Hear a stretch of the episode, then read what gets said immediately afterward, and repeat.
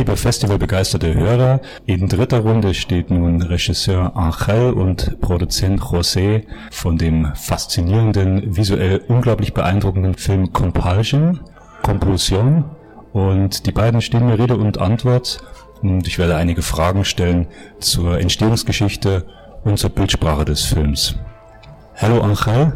Hello Jose. Nice to have you here. I was very impressed by your movie uh, last night, Compulsion. Uh, like you say in Spanish original, Compulsion. Correct. Yes, That's right. and uh, I was very impressed by the imagery. I have the feeling that dialogue isn't necessary at very moments. You uh, speak a lot with imagery. The images stand for themselves. It is a very tense uh, suspense movie.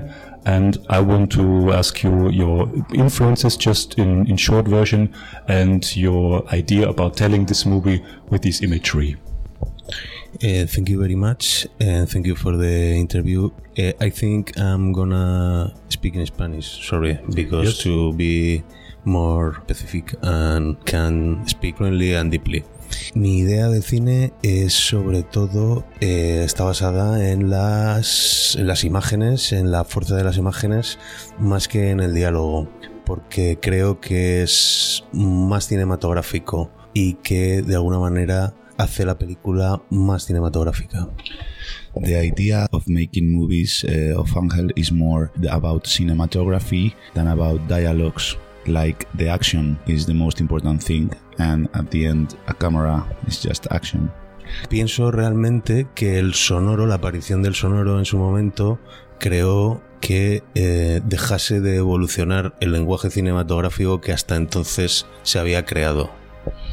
When sound appears in the 20s, 30s, and some way kills the language that was created decades before, as the sound well changes everything and then change the way movies are done. Eh, las películas desde entonces parecen obras de teatro fotografiadas. Eh, las películas tienen muchos elementos propios de otras artes como la literatura o el teatro. Since then, uh, some movies look like a theater play just with a camera photo shooting it. And it seems as well that a movie right now, or since the 30s, is taking uh, things from some elements and things from some other arts like literature or theater.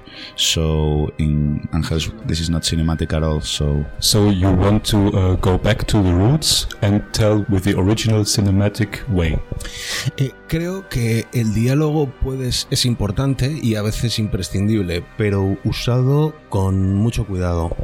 he thinks that dialogue is important and sometimes it's essential, but you have to be very careful with it and only use it when there's no other way to tell the story.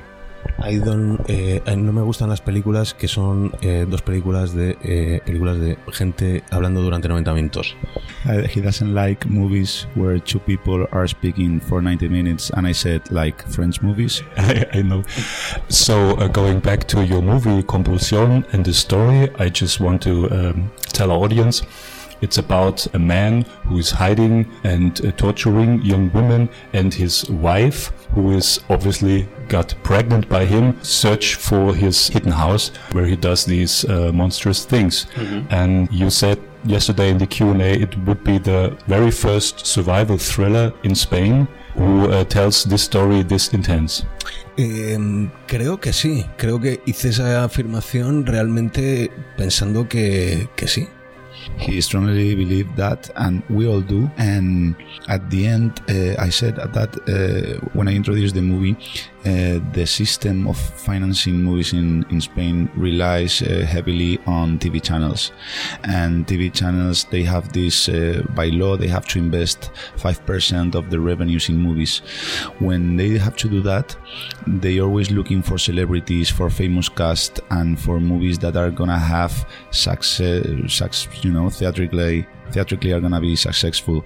Therefore, that um, at the end uh, makes difficult for Spanish genre films to survive and to be financed there. And we don't have uh, support from Ministry of Culture with public funds or something. So uh, we believe, yeah, that mm, it probably is the first surviving horror thriller Eh, desde luego que hay otras películas con argumentos similares, un asesino y alguien que le descubre, pero no tienen este tratamiento. Of course, that there are similar movies like A Killer and Someone Who Finds Out, and but for sure they don't have the same treatment Angel gave to Compulsion. No se convierten en una surviving movie. At the end, they are like thrillers, and they don't become like a surviving uh, thriller or surviving horror movie. Yeah? Nosotros empezamos en Compulsión siendo un thriller y evolucionamos al surviving horror. En ese sentido, creo que la película es única en su especie en ese sentido. Compulsion starts as a thriller and after that uh, evolves to a surviving horror thing. In that way, like half thriller, half horror, and half surviving, there's no other movie in Spain. Uh, I want to go back a little bit to the making of. You told us yesterday that this also movie, cinematographically beautifully shot, was Thank shot in 10 days. That's, that's right. And uh, I think you have to um, manage the time schedule uh, almost perfectly to do such a thing. Yes, and you have to have a lot of luck too. Lucky, you have to be lucky too. yes, but you have to do a lot of work in preparation with AD, with DP, with all of chief departments. Eh, you have to know the script and the movie. You have to have in your in your mind. You have Pre-production is essential. I mean, you have 10 days shooting, but uh, you can have more time for preparation. Once we decided the locations, we we went there several times and we tried to have everything under control. We need we needed to feel confidence. So if we wanted to make it, so we take our we took our time to, for preparation and we we visited the location several times we we can say that everything was more or less under control but as angel said we were very lucky as well because if uh, climate changes or if there's a traffic jam on your way to the to the set uh, you're gonna be behind schedule Dependíamos mucho del tiempo. Eh, prácticamente toda la iluminación es con luz natural. Si llega a llover, perdemos un día de rodaje y hubiera dado todo al traste. we depend a lot of weather as the movies shoot with natural light. And almost maybe 90 or 95% of them is, is shoot with natural light. So if it suddenly rains we're gonna have problems with light. And so we were depending on some factors that uh, were you know that we couldn't control And that's the reason why many scenes obviously seem a little bit darker as other scenes because you had a lot of natural light. That's right. Yes. That's right. Um, I very thought about the film À l'intérieur, Inside, Yes. the French movie, and uh, you told us it influenced you. Yes. Um, just tell us one or two other titles that influenced you a lot in this deep surviving theme. Um, I think I this movie. Uh, Al Interior uh, was discovered for me by by him. Him. Uh, I'm a DVD and Blu-ray collector, and I love uh, horror like us. movies. And I, I, yeah, I just bought it, and I said to Angel, I think this is very interesting. Like there is one location, a few actors, the movie works very well, and it keeps the tension all the time. And when we were this, when we decided to to to found a shock film factory we were trying to look to these kind of references that movies that work all right that the, the dialogue is not very is not as important as some other movies and with a few locations few actors something you can you can you know you can do um, other other movies, you asked, but, uh, um, High Tension. You know High Tension, Of course. Alexandre Aja, and I think if, uh, High Tension, uh, Inside, and this this new French horror wave, Wave, yes. is uh, some kind of of uh, remember of the the the seventies. Um, Eh, de alguna manera es un, un, movimiento remember de todas estas películas de los 70 eh, de joder ahora mismo no me no me acuerdo. De Wes Craven of course de Carpenter and of these things eh, he thinks that uh, these movies like Alexandra Aja, Bustillo and and so and so and they are like they are the heritage of the 70s changing in horror. Yeah, Wes Craven, John Carpenter, all these new players that uh, came up in the in the seventies with a different vision and and obviously a lot of low budgets and yes. good ideas. Yes, there is another movie uh, that uh, he didn't mention, and maybe it's not a strong influence as the movie appeared after that, but it's an example of what we like or what we enjoy, which is uh, Green Room uh, from Jeremy Saulnier last year's with Anton Yelchin. We like this film a lot. Yeah, we really enjoyed Blue Ruin, the previous uh, film from Jeremy Saulnier, but Green Room, it was, uh, again, I bought the Blu-ray and I think we watched it many, many, many times. That was after Compulsion was shot, but it's the kind of movies we really enjoy, like, um, we think it's very original, very authentic, the, the, the situation, the characters, how things, uh, some acting and, and the, the ending. For us, it's uh, a very good example of the movies we like to do in the future. I think. Yes, yes, of course.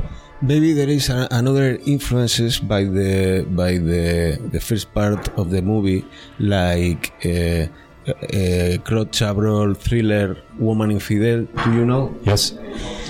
If you seen the movie, you can see some some similarities. Yes. yes. Um, but Pero sobre la, sobre la parte del surviving horror, eh, que es algo totalmente inédito en España, estas películas no se estrenaron en cine. Alta tensión al interior no llegaron a estrenarse en cine en España. Solo en DVD, incluso en versiones extranjeras de DVD. No hay público en España para este tipo de películas. Anyway, as Angel said before, there's no the way there's no movies other Spanish movies uh, like Compulsion and these movies we're talking about Obtención from Alessandra Aya or Al Interior or Green Room they, they didn't even have theatrical release in Spain and sometimes even you have to import the DVD or the movies just come I think that Obtención came to Spain like three or four years after maybe in 2006 2007 so it's like uh, it's not this kind of genre is not popular in Spain at all Okay, coming back to your film and your work, um, obviously uh, the work with the actress and the actor um, is very important and is very intense in this movie. Mm -hmm. um, you. you only had 10 days, but in pre-production, how many hours or days did you spend with the actors to give them the feeling about what you want to do? Eh, fue diferente con cada uno de los actores. Con Paco, con el, eh, el protagonista, hablamos durante meses y él participó de alguna manera en las en las revisiones del guion, ¿no? Y estuvo implicado meses antes. De alguna manera eso fue alguna preparación. Um, with each actor was different, and with Paco, uh, the guy, the bad guy, we started to talk uh, months before the shooting. So the guy read the script uh, or the first version of the script eight months, eight months before shooting, maybe. when he said he liked it, he wanted to do it. So uh, it was different. Regarding the the, the actresses, uh, this is something I'm gonna say. Angel didn't say it. Um, the main actress, the blonde one, the the the, yes. the, the bad guy's girlfriend, uh, we found her two weeks before shooting. Eh, eh, con la protagonista, que la encontramos dos semanas antes de comenzar el rodaje, después de haber recibido algunas negativas, con ella hubo un trabajo mucho más intenso.